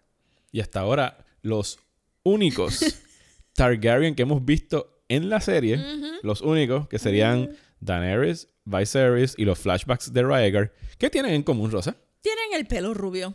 Bl- casi blanco. Casi blanco, ese era el punto. Y Jon Snow es perinegro. o sea que por la pelinegro. lógica y por el método Ned Stark, Jon Snow no debe ser hijo de. Rhaegar. pero, pero Todo el mundo Varys- lo acepta. Pero Varys es como que, pues sí, fíjate, yo voy a cambiar mi caballito ahora. Ya no es Daenerys, Ajá. es Jon. Vámonos. Y paréntesis para los libros, en los libros Daenerys tiene los ojos violeta, Sí. que es un staple de, De los, los Targaryens, Targaryen. y Jon los tiene grises como los de Arya. I'm just saying, Ujú. Que by their own laws. Sí, sí, ellos son los que. Yo estoy seguro que va a haber alguna manera de probar esto en la I'm serie. sure que alguien en le va a tirar libro, fuego encima y no se va a quemar. Que, sí, que fue lo que debieron haber hecho en la fucking I batalla know, de las... cuando tenía un dragón al frente, ya quitado todo, todo. Y ya, mira, pues coño, mira, sí, ahora puedo creer que mínimo hay algo raro con ese muchacho. sí. Pero eso de como que, uh, Sol se trepó en el dragón, pues, whatever. Pero la cosa es sí, Varys lo está cogiendo demasiado. Y, y la manera tan rápida como dice, ah, pues ya no le voy a Daenerys, ahora le voy a Ajá, Jon. Como que, demasiado diablo, como que. Varys has to research. Porque, Yo sé que tú eres un flip-flopper político de los peores, pero tampoco tiene que Sí, pero él, él era flip-flopper en King's Landing porque él tenía un network of spiders. Aquí él no tiene nada de información to back lo que Tyrion está diciendo y de momento Daenerys dice unreasonable, she doesn't like her authority questioned y Tyrion dice, bueno, ni ningún, nadie. ningún Ni ruler. tú, Ningún ruler. ni tú. Pero sabemos que Varys es eh, eh, socialismo. Él quiere que el poder Sí. regrese a To The People. Así que le vamos a Yo Varys. estoy como que hasta allá como que Varys, ¿por qué tú estás ¿Por qué tú no corres? sí, ¿verdad? Yo como que, que you're not you pero también él no es ni de ahí, es como que you don't even go here. Pero en esa conversación... Ellos, ellos tienen dos conversaciones, Varys y Tyrion, Sí, que para mí son la de las, primera mejo- fue buena. de las mejores escenas de la serie. Son ellos dos, porque son muy buenos actores Sí. los dos. Está la escena en el barco hablando y la escena en el trono de Dragonstone hablando sobre traición en un sitio con eco a toda boca donde cualquiera se puede esconder a escuchar... Bless, pero ellos se pasaban hablando en el throne room en King's Landing. Sí, pero es que también. lo que yo digo es, váyanse afuera y hablen, lejitos en la montañita. no, no, no hablen allá adentro sobre traicionar a la reina, que según ustedes se está volviendo cada vez más paranoica. I know, right? Como que ella está al lado ahí, como que comiéndose un sandwichito al lado de ella, como que, ¿Are you talking about, are you talking about me?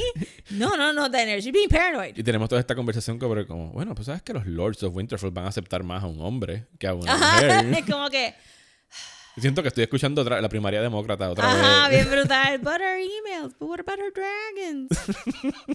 Mira, paréntesis, porque cuando empezó el episodio yo le dije a mis amigas, lo único, faltan, faltan dos episodios. Lo único que yo no quiero ver en este episodio es un mapa con fichas. Y, viste? inmediatamente Un mapa con fichas. un mapa con fichas. Porque necesitamos el PowerPoint presentation para Ajá. decirnos, perdimos la mitad. Sa- saca la mitad de Sí, las fichas. Todo el mundo como que no, pero vete tú y saca la ficha. Saca la Eh, mitad de la ficha. Saca la ficha. Y mi primera reacción fue, ¿la mitad? ¿En serio? Quedan dos Rack y John Solid. Yo vi dos o tres John Solid Ajá, manchando. Y exacto. Y los 50 que llevaron al final del episodio a, a la muralla de King's Landing. que whatever. Pero sí, este, esa escena, además de ser bien annoying to me personally, porque fue literalmente lo único que pedí que no quería ver, eh, también como que soltaron esta información offhand de que no perdieron tanta gente y que ahora los forces están evenly matched entre los de y Cersei. Y yo, isn't that funny? Porque todo el business hasta ahora ha sido de que perdieron tantísimo, Cersei tiene más. Y te enteraste que hay un príncipe nuevo en Dorne. Hay un príncipe nuevo en Dorne. Qué bonita salir así como que bien offhanded. Mira, alguien entró al castillo de Dorne y, Y se dijo, declaró "Soy príncipe". príncipe. y como que, ah, ok, pues ¿por qué no hay uno en Harrenhal? ¿Por qué no hay uno en Casterly porque- Rock? ¿Por qué no hay uno...? Porque, porque tenían que sonar a Dorne de alguna manera para que no se Porque olvide que nosotros hemos masacrado tanto a Dorne que tenemos que añadir. Cuando ya nadie se acordaba de Dorne, Ajá. que ya nadie le importaba a Dorne, que como que miren, ya ustedes cagaron Dorne lo más que podían cagarlo, déjenlo morir en paz. No, vamos a recordarles que. Ajá, remember how we fucked that up really badly? Escucha, escucha esto. Hay un príncipe. y todo el mundo, ¿quién es el príncipe? No sé, no importa. Just, there's just a person. En todo caso habría una princesa, pero ustedes Sí. también cagaron eso. Bien Así cabrón. que Perdón por el cabrón. no, no, no, ahorita van, a quedar algunas otras palabritas por ahí. Sí, este, paréntesis en los libros, en los libros hay muchas, este, hay muchos, este, Martells, ¿no? No. Sí. Sí, Dorian Martell. Mar- Dorian Martells. Hay muchos Martells. Y Dorn sí pueden, este, subir mujeres al trono. So, hay, hay muchos Martells que Sí. podían coger el, el Y de hecho place. sí hay un príncipe en Dorne en los libros, del Sí. que ellos, que, que ellos están mencionando, solo que no les importa lo suficiente para ni siquiera decir Exacto, más nada. porque este, el, el prince que tenía, que estaba en silla de ruedas, que no se podía mover, él tenía una hija, tenía era este, Ar- hermano. Ariane, Ariane Ajá. Martell. Tenía los hermanos y los Sand Snakes eran siete. Y algunas eran babies. So ahí hay Martells para llenar Dorn. Olvídate, por ahí para abajo. Y el que llega, el que ellos están mencionando, tú y yo presumimos que es el que en los libros va a ver a Daenerys Ajá, a proponerle matrimonio y termina siendo achicharrado por Sí, uno de los an dragones. Sí, porque, era, porque él juraba que yo tengo un poquito de sangre Targaryen, mira Ajá. cómo voy a domar a Ahí este fue como que full natural selection. pero sí, fue también una manera bien offhanded de recordarnos Dorn. Pero, pero entonces. mm, No sé, me hubiera gustado que por lo menos dijeran como que Prince Quentin has taken este Dorn. Ujú. So, por, por lo menos tener un nombre, no como just random Prince ahí. Yo no sé qué carajo está pasando en Dorn. Bueno, todo el mundo se está yendo de Winterfell, todo el mundo está diciendo sus despedidas. Todavía. Eh, Tormund decide que va a regresar al North North Yes. y le dice a Jon Snow que The True North lives in you, que para mí es una insinuación o una sugerencia de que Jon Snow va a acabar yéndose a vivir al norte al final de la serie. Porque sure quizás es donde más feliz estuvo, si alguna vez Jon estuvo feliz en su no, vida. John es incapaz de felicidad. Pero yo creo que le, iría mejor viviendo entre los Wildlings, porque yo entiendo que él se lleva mejor con los Wildlings que con cualquier otro grupo de personas. Sí, con los Wildlings él de verdad estuvo super happy. Y aquí llegamos a la parte del episodio. que no me tiene solamente. Por lo, por lo menos no me siento solo en el odio esta semana, porque lo más que yo he visto han sido memes y quejas y Yes. artículos y posts en, en, en Sí. medios La de entretenimiento un understatement. sobre la manera como John Targaryen, motherfucking Snow, despacha a Ghost como si fuera un trapo Como si fuera un trapo. y lo regala a Tormund. Llévate el perro este. Yo creo que yo, yo creo que ni dice Ghost. Llévatelo, le dice. La punta donde está He'll Ghost en una esquina. Le va a gustar más allá, puede correr y Pues puede. el Ghost nunca fue de correr, you Tiene- idiot. En los libros sí. En los libros se pasa cazando. Sí, pero y regresa cuando tiene que volver. Ajá, porque ¿cómo va a ir a una bota? Whatever. Pues ya nos fuimos de Winterfell. Estamos en Sí. un barco. Eh, Jon Snow se va por la vía larga, porque tú sabes que el tiempo en Westeros en la serie es relativo. Jon Snow se va a tardar Sí. Una semana en tiempo de episodio en llegar a Dragonstone. Daenerys llega en, En nada. en dos segundos. están volando, se ven majestuosos los dragones allá arriba. ¿A qué, a qué altura tú crees que esos dragones deben estar? Por lo menos unos mil pies, ¿verdad? Mientras están Ay, volando. yo soy malísima con eso, pero not enough. Yo le estimo que deben estar por lo menos a unos mil pies de altura donde están volando. Ok. Que es un muy buen bird's eye view para tú poder ver a millas, a la redonda, todo lo que está alrededor tuyo en un océano. No, me dices que estás en un bosque donde tú podrías esconder cosas en la maleza, sino que es Sí. océano. Es y nadie, flat. nadie, Nadie. nadie, específicamente Daenerys, allá en el top of the world, vio una flota. Una flota de barcos Sí. rosa que le disparan de la nada los tres tiros más certeros jamás disparados en Game of wow, Thrones. sí, de, de barcos desde el océano que se está moviendo con experimental harpoon machinery. Todos dieron justo en el blanco. Aunque yo pensé que eso eran como que whaling harpoons. Sí, estaban hechos como whaling harpoons, Sí. pero tienen una puntería para nunca haber practicado en vivo, disparando desde un barco en movimiento con marejada A un moving target. a un moving target en el aire. Coño. O sea, yo sé que Euron está bien duro Ay, disparando mira, los él quería de verdad darle esos dragones, pero... No le dan una vez, le dan tres veces. Que no fueron los tres disparos por él, porque tú no puedes darle reload tan rápido a la sí, ballesta. eso es lo que yo me estaba preguntando. O sea que hay más expertos en disparar ballestas Claro. en estos barcos. Y con como que, tú sabes, angles. Coordinado y este todo. wind thing. Y- Physics. Rip Science. Regal. Rip Regal. Bye, Regal. ¿Qué sabíamos? Todo el mundo estaba claro que Drogon era el último que iba a acabar. Sí, yo, vamos, para mí la serie empezó sin dragones y debía terminar sin dragones. Pero, bueno, no sean. Ingeniense una mejor manera de matar dragones. Ya matamos a uno estúpidamente el season pasado. Quedó Yes. cool. Por lo menos ese quedó cool. Did it though? Ok. No quedó cool. Fue estúpidamente la manera que lo mataron. Sí, I mean- Esta es igualmente estúpida. Quería sorprenderme como que maybe Night King debió de haber matado al verde en vez del blanco. Daenerys se encojona. emprende un ataque de frente. De que frente. Daenerys no sabe nada de aviación tampoco, obviamente. No. Y decide que no va a atacar. Porque no puede darle la vuelta al barco y quemarlos por detrás, donde el escorpión no puede disparar. Y sí, volví a ver el episodio, no hay escorpiones en la parte de atrás del barco. Y si da un giro de 180 grados, se dispara en el asta del barco y el barco se cae. Es que si ella está volando de frente al barco y grita Dracarys, esa nube inmediatamente no les deja saber a ellos dónde están. Ella puede haber circled in pa' Dracarys, allá. Dracarys, Dracarys, Dracarys. Ya. Rosa, ¿por qué tú no. Pero después le dicen que es ¿por qué un tú no mad dragones? Pero después dicen que está mad. Mad Queen quemando gente así willy-nilly que mata dragones. Atacan a la flota de barcos que no nos quedó. Con los harpoons, que lo encontré super wasteful. Y después me quedé pensando, aquí no hay tecnología cañón. ¿Las han, las han enseñado antes? o ¿Verdad? no? Sí, yo yo- sentiría que tienen cañones porque tienen que disparar harpoons. las usan, las usan, las han utilizado y destruyen los barcos. Estos barcos que entendemos que son los de Yara. Es mitad de los de Yara. Las mitad de los de Yara, ok. Y em, toman solamente un rehén de toda la gente que De pudieron toda la llevarse. gente. Y es un rehén que fue el más fácil de todos porque la pusieron en un barquito para que ellos la cogieran. Sí, Porque ella no se tiró al agua. Era, no, get to the skiff, le dicen. y entonces ella se monta en el barquito, ella rema al, al shore del enemigo y surprise, el enemigo está ahí. So, ¿qué, ¿Qué ha estado pasando con Cersei hasta ahora? ¿Qué ha estado pasando con Cersei? No la vemos hace dos semanas. Está en King's Landing, está metiendo a toda la gente pobre de King's Landing Ajá. adentro del Red Keep. Human Shields. Sí, ninguno se da cuenta de que los están usando de Human Shields. Because they're dumb. La gente de King's Landing son más brutitos que los Northerners. Eh, Fíjate, a mí me, me- algo que comenté los otros días, creo que fue con mi esposa. A mí me molesta el hecho de que en algún. O sea, tú en los libros sabes lo que la gente de King's Landing piensa sobre tú no Cersei. sabes. Que uno sí sabe sí, los uno libros. sabe un montón. Pero aquí ya lo abandonaron. Uno Ah. fuera del Walk of Shame que le tiraron con todo.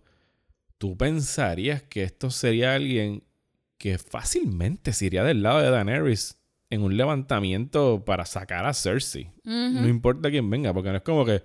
O sea, es mejor el diablo que conocemos que. Para nada. Sí, es conocer. como que de momento entonces Es ha vuelto esa- como que Trumpers y No, non-Trumpers. o sea, entonces, como que es bien conveniente el que nadie. O sea, son cosas que debería saber Tyrion, cosas que debería saber eh, Varys, cosas de que, mira, el, el ruling de. El, el gobierno del Cersei pende de un hilo ahí adentro porque la gente está loca por sacarlo. Este es el Que momento no de tiene- dar un exacto. golpe de Estado. Y sacarla. Ellos están actuando como si King's Landing fuera de Cersei y King's Landing no se hubiera estado muriendo de hambre y la desde gente hace está chilling años. como que, "Ah, no, no, no. estoy-". Ajá. O sea, Cersei es mala, pero no es tan mala. Como si no los hubiera explotado a ellos y a sus familias, además de los demás personas en, en su en su toma de posesión. Destruyó la, igle- la catedral de La King's catedral Landing. que todos ellos eran super devout. Sí, eso... Otra, otra de esas cosas que se van entre las grietas de la serie de televisión. O que que ellos no- ignoran a propósito porque entonces no, no tienen una excusa para hacer los set pieces que ellos quieren hacer. Sí, porque aquí después metan a todo el mundo aquí, los vamos a usar de Human Shield. Si Daenerys quiere atacar, que nos queme a todos vivos.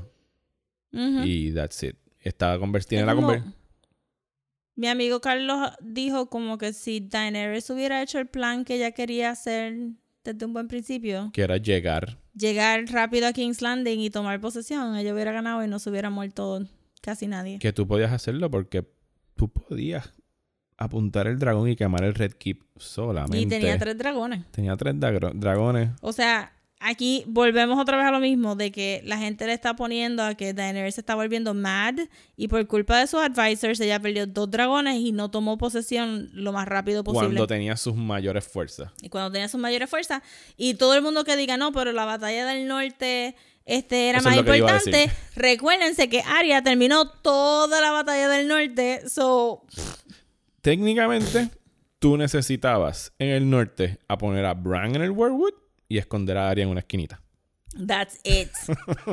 so, yo también estaría super pissed. Que volvemos, parte de lo que nos molesta de ese episodio y de todo ese build-up es que al fin y al cabo murió un chorro de gente innecesariamente porque el pendejito de Bran pudo más o menos insinuar que es lo que hacía falta. Era como que no, ustedes vayan a pelear con Cersei. Aquí solamente hacemos falta yo de carnada y Arya escondida. Imagínate eso.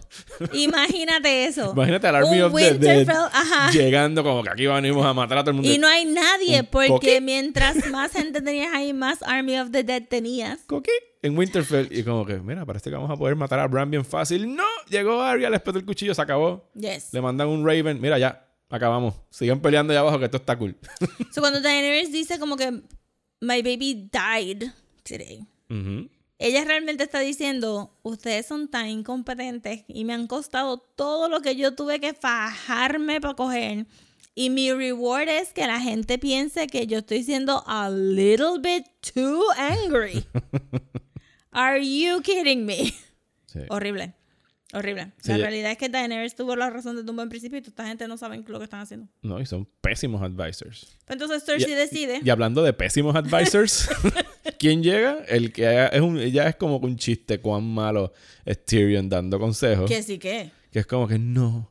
Vamos a apelar una vez más, Again. Daenerys, Like a la it- humanidad de Cersei. Que nos mintió. Que nos ha mentido, Nos mintió mil veces. que ha quemado iglesias, Nos pichó.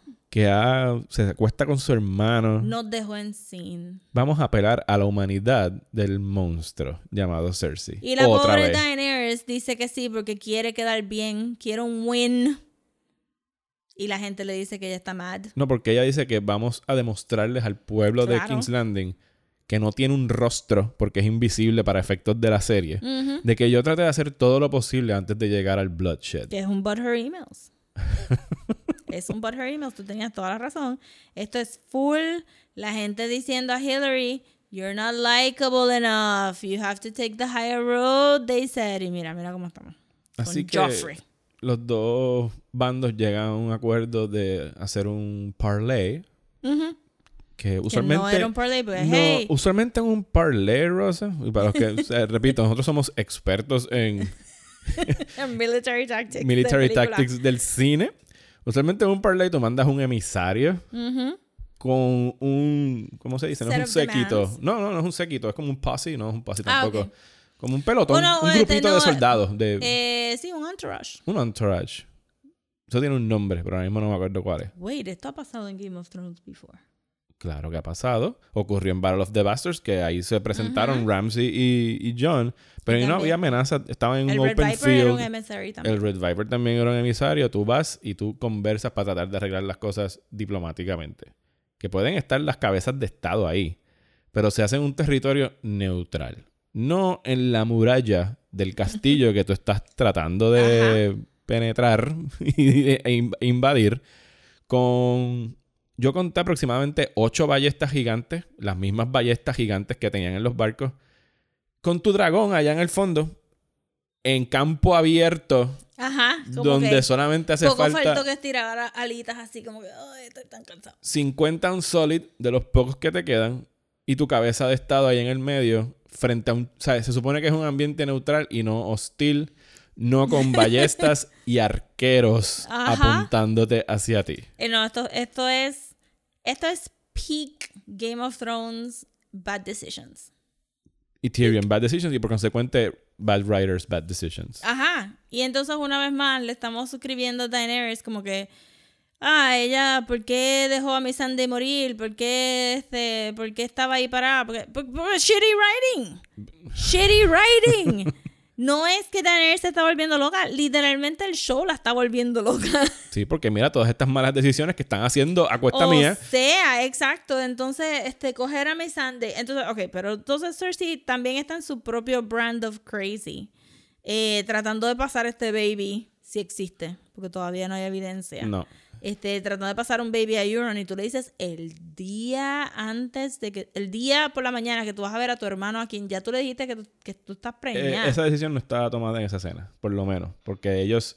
Ocurre la escena de que dice que está preñada. Volvemos a Dragonstone y es que ellos deciden pedir un parlay. O sea que técnicamente no lo dijo en el momento. Como quiera, it's too, too late. Como que tú debiste de haber traído esa idea como que un poquito antes para que él estuviera un poquito confuso. ¿me lo dijiste la semana pasada o me lo dijiste esta mañana? Porque he remembers Sí. que fue esta mañana. Yo sé que pare- Mira, Euron, Euron Greyjoy en los libros es un tipo bien canalla, bien inteligente, bien astuto. No es el morón pirata eh, Eh, primo extra, lejano de. Jack Sparrow Ajá, que, ah, que, lo han, que lo han convertido en la serie.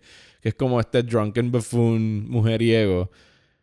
Que es incluso así de bruto. Logra eh, sumar uno más uno es dos cuando escucha a Tyrion decir hazlo por tu hijo, el hijo que estás esperando. Y es como que, "Pero, mm, espérate. ¿Cómo este nano sabe sabe si está preñada? ese Raven, chacho, voló bien rápido. Este, ¿y por qué le va a decir el niño a tu hermano que tú odias que tú estás preñada? Y de ahí es que parte tu teoría de que Euron va a ser el que Sí, mata a Cersei for cuando sure. se entere de eso. So- Yo pienso que no, pero... Yo pienso que sí, porque ya se fueron full misogynist, so ¿por qué no tener como que a alguien matando a una mujer porque le pegó cuernos con el hermano de ella Whatever. misma? Este, eso sí, pienso que Euron va a decir como que tú me traicionaste, este, tú eres la única persona que estás en el throne, eh, déjame matarte ahora, yo voy a coger el throne. Y Euron se queda sus cinco segundos sentado en el trono. El punto era que no había razón para que Cersei no acabara con Game of Thrones el domingo pasado en- eh, con bajar la mano y tirarle todas las flechas a Daenerys, tirarle las ballestas gigantes al dragón y se acabó. Ya, La poco, llegada de Daenerys. hizo matando a mi Sunday. Para matar a todo el mundo, tenía que matar a todo el mundo en Sí, escena. de verdad que sí. Sobre Y- todo Cersei con lo demente y desarmada que es. Pero hay que extender esto a dos episodios más. Hay For que matar a Miss. Sunday. ¿Sabes quién hubiera sido una buena persona para matar en ese momento y ejecutarlo? ¿Cuál? Jorah Mormont. Jorah Mormont. Y no tenías que matar a uno de tus dos personajes negros en la serie, decapitado, Mm. eh, gratuitamente. Literal, si Jorah no se hubiera muerto en su escenita la, la vez pasada, hubiera sido un nice capture. Es más, Jorah, Jorah probablemente no debió de haber llegado nunca a Winterfell. Probablemente. Lo hubieran cogido a mitad de camino. Eh, no. Es que está, está malísimo porque el build-up al Night King no funcionó. El build-up a Cersei no está funcionando. El build-up a Cersei no está funcionando y ya ellos dijeron, e- ellos dijeron que el próximo episodio era Shakespearean, ¿verdad? Dijeron eso. En términos de tragedia, querrán decir. Por favor, sí, deje- exacto, ex- exacto, porque eso es la única manera por que favor, te puedes... dime que no dijeron eso, porque cada vez que Yo ellos aluden a un gran sí. autor británico. o sea, hace, la semana pasada fue aludiendo a Tolkien y Helm's Deep y ahora están aludiendo a Sí, Shakespeare. so yo no Ay, sé, Dios. yo no sé, listeners, si ustedes buscan ese quote, yo creo que dijeron que este episodio era Shakespearean y para mí eso es Hamlet, un sal para afuera, mountains of all the characters are dead y solamente van a sobrar dos o tres. Ok, vamos a hacer nuestras apuestas porque ya acabamos de hablar del episodio. Yes. Eh, no nos encantó. But tenía sus momentos. Tuvo sus momentos, pero, pero ese pero fue, final fue no, decayendo. no, no me gustó. ¿Qué va a pasar la semana que viene? Quedan dos episodios, Rosa. Quedan aproximadamente dos horas, 20 minutos de serie. O sea, una película larga. Es lo que queda. Yo creo que esto va a ser como que un domino effect lo que queda. So, Eh, vamos a tener entonces a Daenerys atacando a Cersei. Me gustó el hecho de que el trailer no tenía palabras. Eran Ah, solo sí. Los trailers gente. están mejor editados que el show. de, de acuerdo. ¿Qué, qué ibas a decir, Daenerys? Este, Daenerys va a atacar a Cersei. Solo para encontrarse que Cersei ya está muerta, ¿verdad? Mi teoría siendo que Euron la va a matar. Eh, yo no creo que Daenerys va a ver físicamente a Euron sentado en el trono, porque en eso va a venir el Clegane Bowl barreling through the throne room y Arya simplemente le va a disparar una flechita a Euron ¡pichu! y se va a ir corriendo para tratar de matar al Mountain. Yo, no, yo siento que Arya va a ayudar a, a- al Hound a matar al Mountain. O sea que está sacando el Arya le dispara a Cersei de la Sí, mesa. porque ella, exacto, ese era mi, mi thing con Arya. Ajá. Arya piensa que eso es lo que ella va a hacer. Euron va a stab her in the belly antes y lo va a encontrar en el trono. Ok. Arya va a decir como que, who the fuck are you? Y lo va a matar rápido.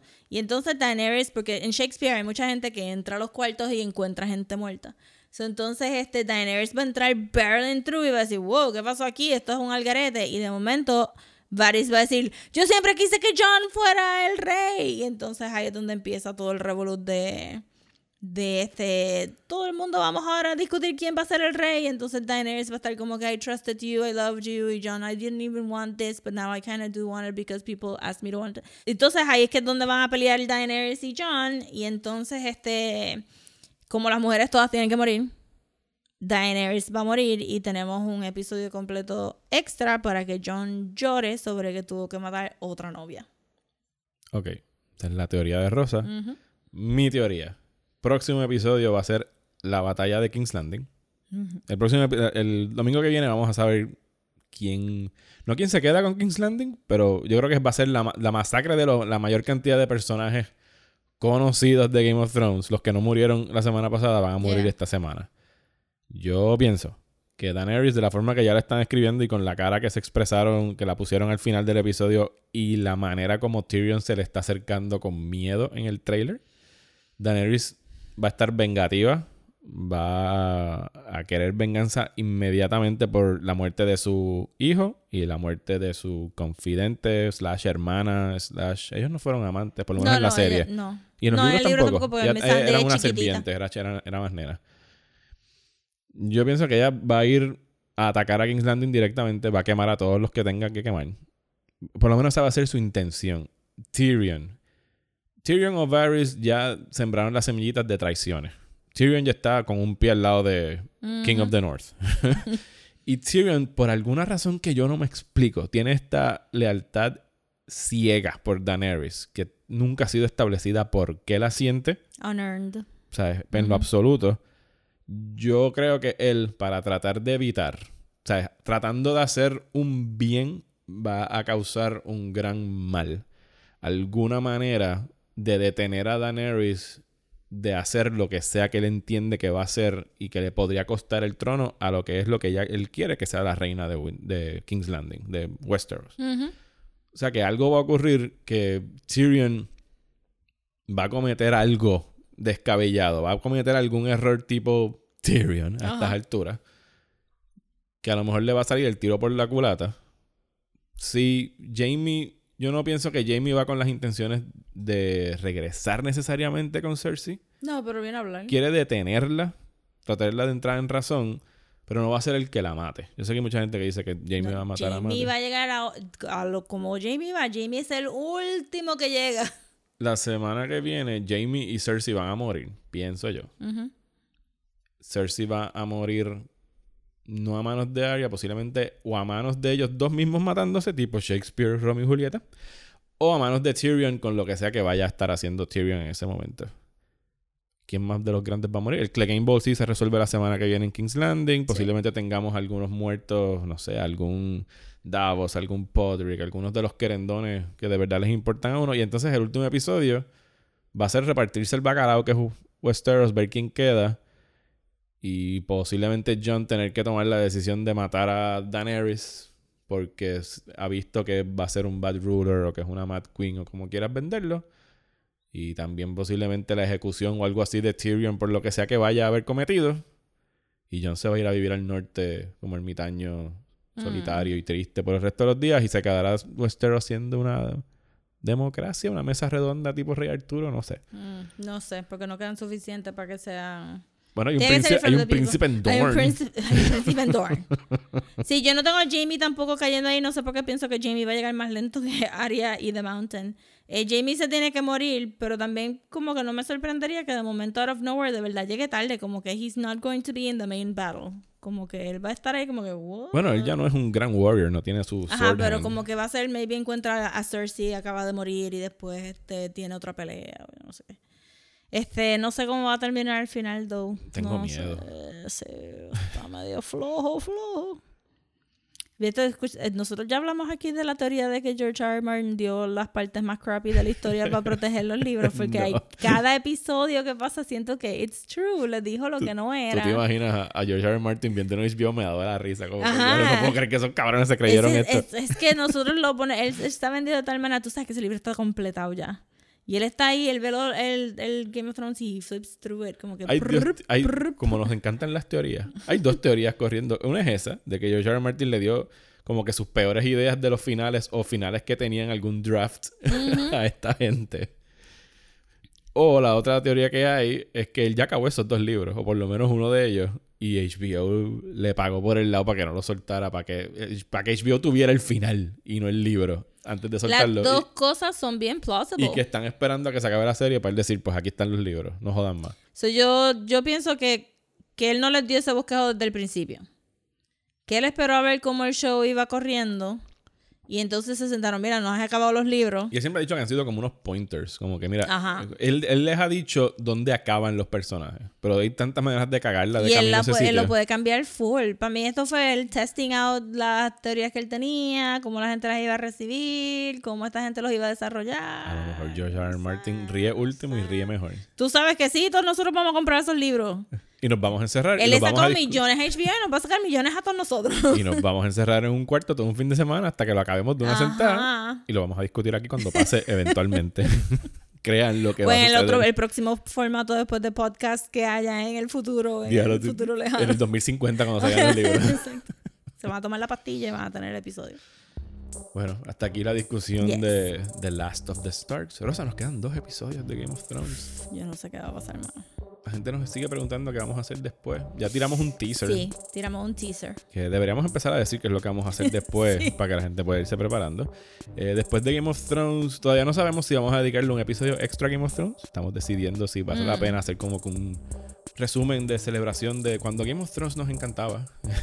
Remembering Game of Thrones. Yeah. Pero tenemos temas sobre la mesa que vamos a estar discutiendo. Vamos a estar discutiendo un cuento Yes. de un autor famoso. Yes. Vamos a decir próximamente, porque es un cuento dura, tiene como 90, 100 páginas, pero para que tengan tiempo de leerlo y buscarlo, porque es public domain y lo pueden Yes. conseguir donde sea sin tener que pagar por él. las redes sociales para que cojan ese teaser. Vamos a estar discutiendo una película, está ya así la podemos decir, está disponible para alquiler, no está en streaming gratis, entre comillas, porque tú no tienes streaming gratis, tú pagas Ajá. por las membresías.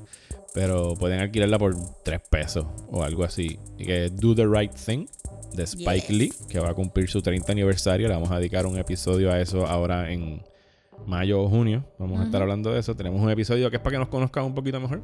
Yes. Que es sobre nuestras cosas favoritas. Que vamos a estar ahí amalgamando todos nuestros gustos musicales, de series, de películas, de libros, Exacto, para que, etcétera. para que tengan una idea de qué, ah, qué, es, qué es lo que pueden esperar de- del podcast basado en nuestros gustos. Así que vamos a tener esos temas cortos durante mayo junio. Entonces en junio regresamos con nuestro tema largo. Que todavía no se lo vamos a decir. Yes. Y van a ser. Y hay otros episodios de temas cortos también, pero... Sí, pero los estamos todavía manejando. Pero se van a estar enterando por las redes sociales. El de, el de junio o julio van a ser como cuatro o cinco episodios de algo que viene por ahí. Yes. Y vamos a grabar incluso después que acabamos de grabar esto, porque ya estamos concluyéndolo. Así que pendientes a nuestras redes sociales, pueden seguirnos en Instagram y Twitter como Desmenuzando Pod. No, perdón, en, en Twitter eh, y Facebook. Como Desmenuzando Pod En Instagram. como Desmenuzando y nos pueden escribir a desmenuzando el podcast at gmail.com. Rosa, ¿dónde te pueden conseguir a ti? A mí me pueden conseguir en todas las redes sociales como at Comics. Ya a mí me pueden conseguir como at Mario Alegre. Nos vemos la semana que viene en la batalla de King's Landing. Ese exactamente es el ruido perfecto para irnos.